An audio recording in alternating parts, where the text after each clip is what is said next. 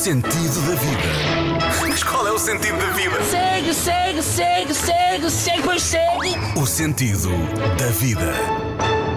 Filosofamos para que nos seja possível reduzir as nossas mentes a uma energia única e assim salvar as nossas almas e alimentar os nossos corpos. Experimentamos o que podemos e presumimos o resto, baseando-nos em boatos. Duas civilizações nunca experimentam nem presumem o mesmo, mas atrás de ambas esconde-se a inalterável experiência dos homens e das mulheres simples. A frase é de William Butler Yeats no livro Ouvir o Incenso. Ele foi um poeta, dramaturgo e místico irlandês, a quem foi atribuído o Prémio Nobel da Literatura em 1923. Olá, eu sou uma mulher simples em busca do santo grau do sentido da vida. Chamo-me Ana Delgado Martins e esse dedo do pé, que tal? Só quem ouviu o terceiro episódio é que vai perceber. Hoje vai conhecer alguém que já se reinventou várias vezes em busca de um sentido. Primeiro foi professora de filosofia, depois maquilhadora e finalmente decoradora, mas também mãe entre tudo isto.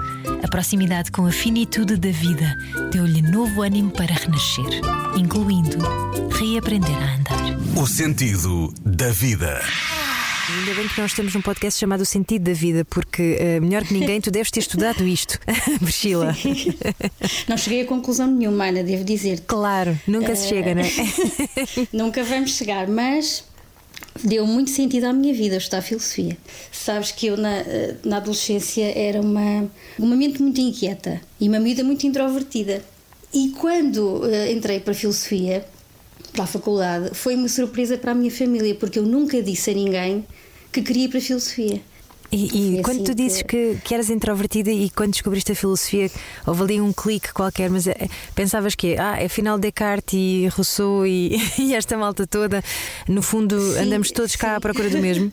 Sim, senti muito menos só. Imagina, quando estudei a Alegoria da Caverna, por exemplo, uhum. achei incrível. Achei que aquilo poderia ser o que estava a acontecer comigo. Uh, começar a questionar-me sobre o sentido da vida, não é? Sobre tudo. Uh, porquê? Porquê é que temos que ir trabalhar? Porquê é que eu tenho que estudar? Porquê é que eu tenho que. Porque sou obrigada a viver. No fundo, eu sentia um bocado isso. Sou um bocado obrigada a viver, mas porquê? Isto faz algum sentido? Para ir para onde? Portanto, isto tudo, não é?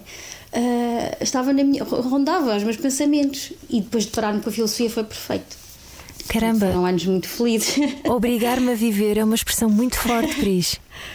sim, sim. Porque imagina, mesmo que tu, eu sentia assim, não é que eu não gostasse de viver, atenção, mas mesmo naqueles dias em que eu não, eu não quero fazer nada hoje, não quero, quero só pensar. É sempre uma escolha que tu estás a fazer, portanto, uh, mas és obrigada a seguir sempre um caminho. Intrigava-me um bocado, ah, mas não podemos só ser, mas eu escolher só ser, eu estou, eu estou na mesma a ser obrigada a escolher alguma coisa. Então é como se as minhas escolhas fossem todas uma obrigação, eu tivesse o dever de viver, a obrigação de viver. Isso intrigava muito e eu questionava muito isso. Mas porquê? Para quê? Temos um, um propósito? Isto vai-me levar a algum lado que, afinal, depois, mais tarde, daqui a 10, 20 anos, vou descobrir o propósito da minha vida? Foram anos muito bons, mesmo os da faculdade foram difíceis, mas foram anos muito bons. E acho que isso fez toda a diferença na minha vida, nas minhas escolhas, na, na forma como me relaciono com os outros, com o mundo, com as, com as coisas fez muita diferença. Tu começaste por estudar filosofia. Foram quantos anos na Sim. faculdade? Seis anos. Seis anos o curso de filosofia? Seis anos para, com, com um estágio incluído para me tornar professora de filosofia. Meu Deus, caramba! Isso é, isso é quase medicina, não é? É que o meu curso não é de via, via ensino, então eu fiz quatro anos, mais dois, para okay. me tornar professora de filosofia. A professora de filosofia é sempre um chalupa. E, e depois há pequenos, há pequenos chalupinhas à volta dele que acabam por se tornar-nos chalupinhas também, porque eu acho. Eu também, que, incluída, também. para mim não foi difícil uh, ensinar filosofia. É uma coisa que eu gosto muito de fazer. Porque eu acho que se, tu, se, se mostrarmos aos alunos que somos todos um bocadinho filósofos, todos questionamos, os que não questionam só, só precisam de um empurrãozinho ou de, de, uma, de uma pequena provocação. E então acho que comigo Uh, aconteceu sempre isso, uh, fluiu muito bem e acho que essa estranheza inicial dos, do, dos alunos com a filosofia acabou por ser uma coisa passageira. Quantos anos é que deste aulas, Pris? Oito anos. Oito anos, caramba! E depois chega o dia em que não és colocada. É que foram muitos, muitos anos assim, não é? Essa, essa instabilidade, é, raramente fiquei colocada em setembro, no, início do ano letivo. Uh, estive no ensino privado também durante dois anos. E isso também era uma coisa que, essa instabilidade, mexia muito comigo e com, com, com a minha vida, com as, com as, minhas emoções também. Todos os anos, eh, já todos os anos, um professor vai para uma escola nova e é como se tivesse um trabalho novo. Uh, são colegas novos, é toda uma adaptação. Isto acontece todos, todos os anos. E é preciso alguma estaleca emocional. Uh, e depois é não ficar colocada e nunca ter trabalho, não saber se tenho, não saber para onde é que vou. Isso acabou por, por fazer com que, no tempo em que eu estive desempregada, fosse tirar um curso de caracterização, de, de maquilhagem. E esse curso depois abriu-te portas para um, todo um mundo novo, não é? Como é que. Abriu logo, sim, foi imediato. E, e, como é que um, tu, vinda de uh, estar numa sala de aula e, e pronto, e toda essa uh, imprevisibilidade da carreira de professores uh, que tem todo o meu respeito e, e, carinho e por tudo, todo o tempo que dedicam aos nossos filhos e, sobretudo, por todas estas condições miseráveis com que são tratadas, mas tu de repente é, é entras. Uh, quer dizer, eu, eu vi-te a maquilhagem do Ricardo Aruz Pereira, por exemplo, não é? Portanto, são coisas que depois de um dia para o outro tu estás uh, a trabalhar com a Liga dos Campeões e, e, como é que tu olhavas para trás e pensavas, ah, quem é que diria que eu, que eu estava aqui hoje? Eu sempre gostei desse, desse efeito surpresa na vida, de ah, vou fazer uma coisa nova, uh, vou mudar. Cada mudança é um recomeço e a sensação de recomeçar de poder recomeçar, de ter esse poder, é ótima. Há coisas que tu controlas e tu podes recomeçar a qualquer altura. E isso era uma coisa que me dava muita que me dava muita pica.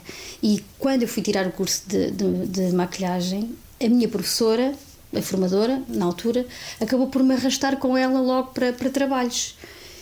E então eu não tive aquele tempo, quando acabei o curso de maquilhagem, de pensar: bem, será que eu agora quero mesmo isto? Deixa-me ir com calma. Não, foi tudo rápido e nunca pensei por nenhum momento, e aí eu acho que a filosofia me ajudou muito, a minha formação moral, em nenhum momento eu pensei, ah, então, mas pá, eu estou licenciada em filosofia e agora vou, vou trabalhar como maquilhadora. Porque passar de uma sala de professores para um backstage, para uma sala de maquilhagem, é muito. é uma mudança muito drástica. E em nenhum momento, nenhum, isto é muito sincero, eu achei que estava a descer entendes? Uhum. Nenhum. Uh, em nenhuma das vezes em que eu mudei na vida eu achei isso. E aí o meu ego esteve tranquilo, até que os outros olhassem para mim dessa forma.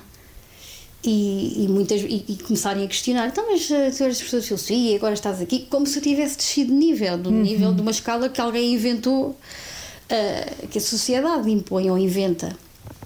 E aí o meu ego começou a ficar um bocadinho ferido e comecei a, a certa altura a ter necessidade de dizer: não, calma lá, uh, eu, eu, eu, não preciso disto para viver, eu, eu, tenho, eu sei fazer outras coisas, eu sei dar aulas de filosofia, eu tirei um curso de filosofia. E aí comecei a ter necessidade disso e isso também me fez mal, porque ao mesmo tempo me incomodava, incomodava-me a opinião dos outros e incomodava-me a minha reação. Porque eu não era melhor que as minhas colegas por ter por ser licenciada em filosofia eu não queria, eu não sentia isso, mas eu verbalizava isso às vezes.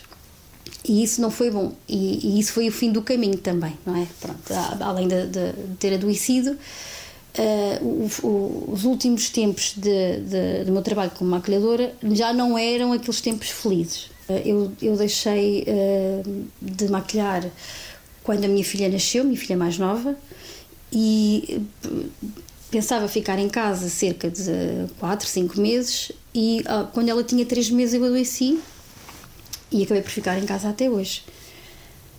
Que idade é que ela tem agora? Uh, tem 4 anos. Mas já estás melhor, não estás, Pris? Já, estou ótima. Foi uma doença um bocadinho incapacitante, não é? Tu tiveste que te Sim, é reinventar é doença... aí de Sim. verdade, não é?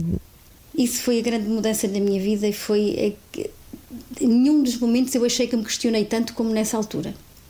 Mas também em nenhum momento eu achei que cheguei a tantas respostas como cheguei nessa altura. Portanto, foi, foi um momento de, muito, eh, de muita dor, mas a dor é um veículo de consciência. Então foi, foi renascer. Para mim foi renascer. Tem uma doença neurológica, autoimune e rara. Portanto, um conjunto. Não podias fazer a coisa mais, mais fácil, não, não era? Não. Tinha que ser raro, não é? Raríssimo, no caso. Como é que uma pessoa uh, lida com, com essa notícia quando alguém lhe diz que tem de superar essa, essa prova? Olha, comigo foi, muito, foi uma coisa muito gradual. Uh, eu comecei, uh, eu não sabia o que, é que se passava comigo, mas, mas imaginei que fosse alguma coisa grave, porque eu tinha dormência do peito para baixo e depois acabei por deixar de, de conseguir andar. Mas achei que era uma coisa passageira, porque o que eu tive na altura foi uma mielite, portanto, uma inflamação da medula.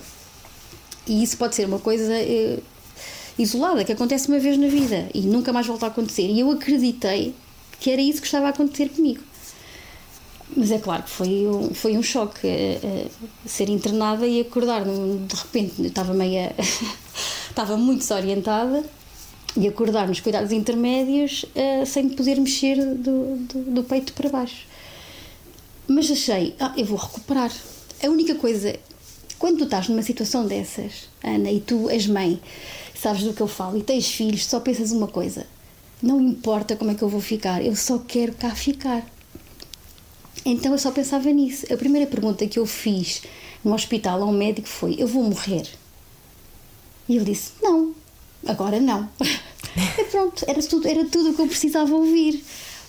E então, se eu não vou morrer e posso ver os meus filhos crescer, eu tenho aqui o, o que eu preciso para, para seguir, para ficar boa, para me pôr bem, para voltar a andar. Só meio ano mais tarde é que eu descobri que tenho um anticorpo e que a mielite, eu tive os outros surtos, não foi um caso isolado, era consequência desse anticorpo que eu tenho e que é uma bomba relógio cá dentro.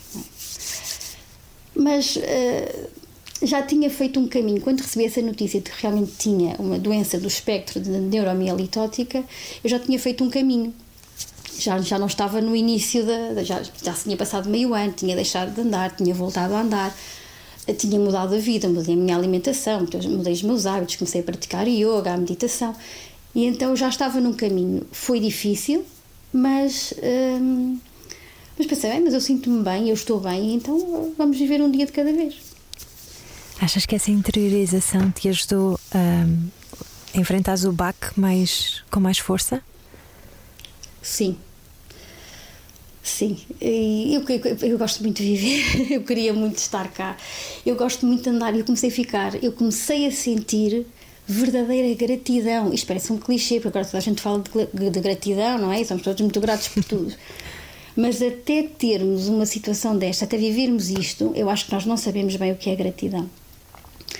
Eu recordo a sensação de estar uh, uh, no hospital, eu estive internada no Hospital da Luz e tinha uma janela e, e dava para ver o chão e uma relevado. E eu, eu tinha ânsia de colocar o pé no chão e sentir a relva úmida. Eu tinha ânsia de, de sentir o pé na areia. E durante muito tempo eu não consegui sentir, mesmo depois de ter recuperado os movimentos, porque eu não tinha sensibilidade nos pés. Mas eu ia na mesma praia, eu estou sempre descalça, eu estou sempre descalça, eu tenho essa, essa necessidade de sentir que estou a pisar o chão. E a primeira vez que eu senti, eh, que eu voltei a sentir a, areia quente nos pés e a relva úmida, foram os melhores momentos da minha vida a seguir a ser mãe. foram momentos incríveis pá, isto foi, foi muito transformador. Isso é, isso é muito bonito porque parece estás a descrever quase como se fosse mesmo uma nova vida, não é, Pris? Sim, sim, é como se. Te... Imagina, os bebés estão, estão. A minha situação era como a de um bebê, eu tinha que reaprender a andar. Uhum.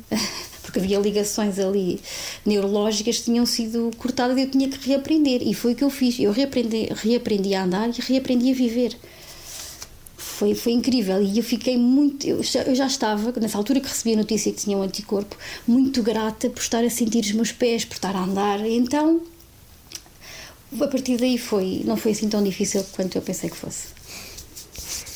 Tris, como é que se faz isso de cair e voltar a levantar? Vais seguindo as pistas que a vida te dá? Como é que tu fazes isso? Onde é que vais buscar essa força? Acontece só? Eu acho, eu, eu, eu, nem sei. Eu nem sei. Eu acho que nós temos muito mais força do que aquilo que supomos ter. Uh, e, e, vamos buscar aos sítios mais. Às vezes é só, olha, eu quero. Que... Imagina, nós, nós não sabemos quando é que, vai, quando é que a, vida vai, a nossa vida vai acabar.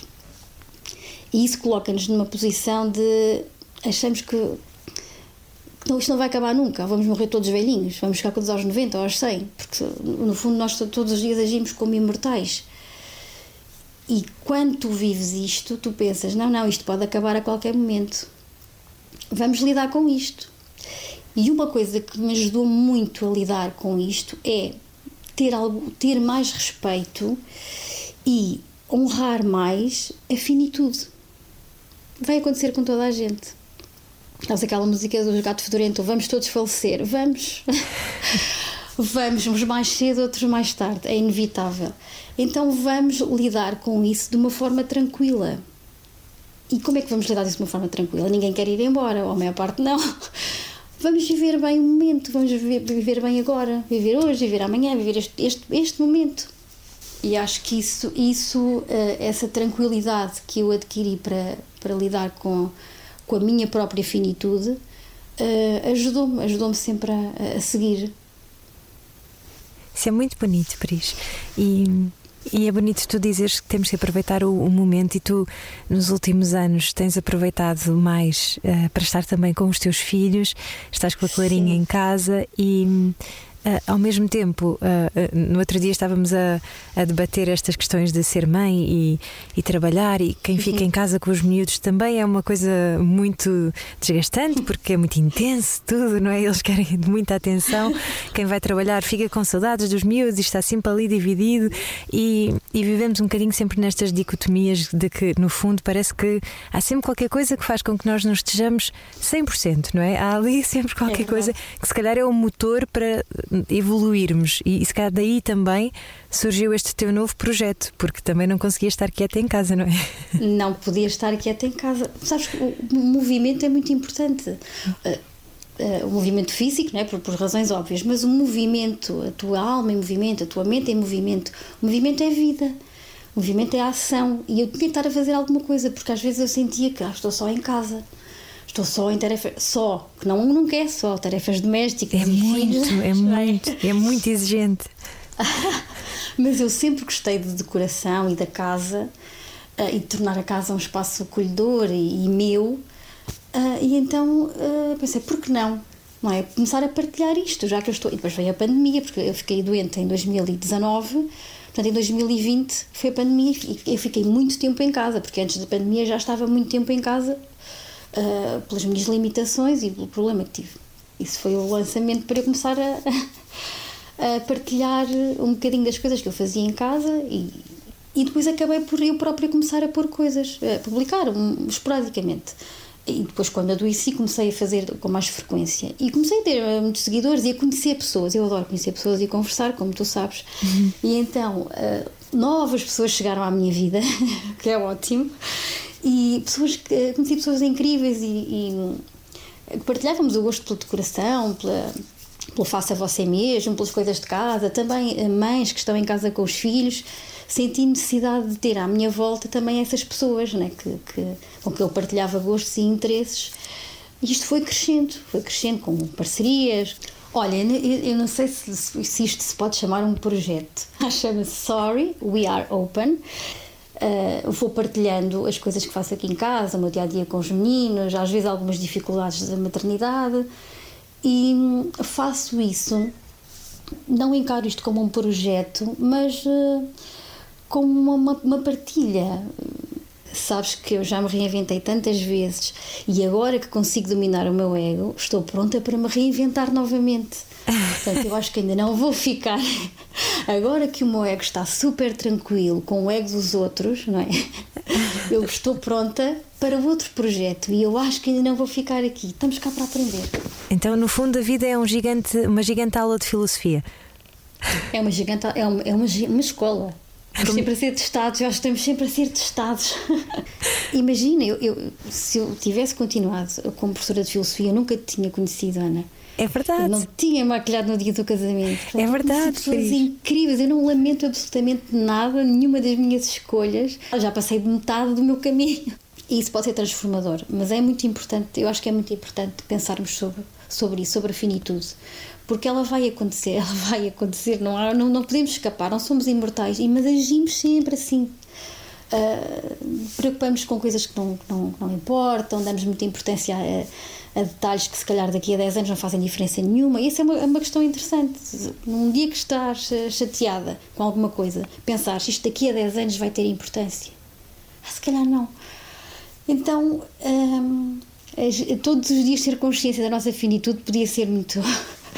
Podia ser um, um caminho interessante. Porque Há tantas pessoas infelizes a, fazer, a terem trabalhos que não gostam, não são realizados, não têm coragem para, para mudar, mas se pensarmos, olha, mas eh, posso estar cá só mais meia dúzia de dias ou meia dúzia de anos, talvez aí a coragem apareça, porque só temos esta vida, não é? O sentido da vida. A história belíssima da Priscila Trindade podia resumir-se ao chavão Ixi, a vida dá muitas voltas. Buda chamava-lhe o princípio da impermanência. Nada dura para sempre, nem nunca vamos ter o controlo absoluto de rigorosamente nada. Há mais truques breves para passar bem no meio do caos. Estar presente no corpo e na respiração ajuda a acalmar a mente. Nos Upanishads, os textos sagrados do hinduísmo, há uma metáfora que fala do cocheiro tomar as rédeas da carruagem que é a nossa mente. O nosso ser mais divino, mais purinho, representa o passageiro. Pode chamar-lhe de alma, de essência, aquilo que quiser. O cocheiro seria a mente profunda, enquanto que as rédeas, as próprias rédeas da carruagem, representam a mente superficial.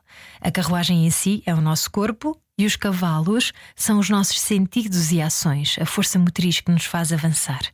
Problema. A maior parte do tempo somos levados só pelos cavalos à maluca, uns verdadeiros cowboys da humanidade. E a nossa essência vai lá dentro da carruagem a levar com os buracos todos no caminho. Esse treino do cocheiro ou treino da mente pode ser feito, por exemplo, através da prática da meditação. Mas quem diz meditação diz fazer uma caminhada atento ao que o rodeia, ou praticar exercício físico que o obriga a estar bem presente em si, ou só praticar respiração consciente, ou só estar com os amigos e descontrair um bocado e não levar tudo tão a sério. Experimente agora, por exemplo, inspirar pelo nariz, quatro tempos, suster, quatro tempos, e expirar, oito tempos. Se lhe causar ansiedade as contagens, então respire só a tomar atenção naquilo que está a fazer. Inspirar pelo nariz, suster um bocadinho a respiração e expirar longamente. Escolha estar no presente, neste momento. Aperceba-se das sensações do seu corpo. De repente, parece que já nem é seu o cansaço, nem as suas emoções. O que é que fica afinal? Este é o sentido da vida. Eu sou Ana Delgado Martins, o Mário Rui está do outro lado a dar-me uma ajuda. Até para a semana.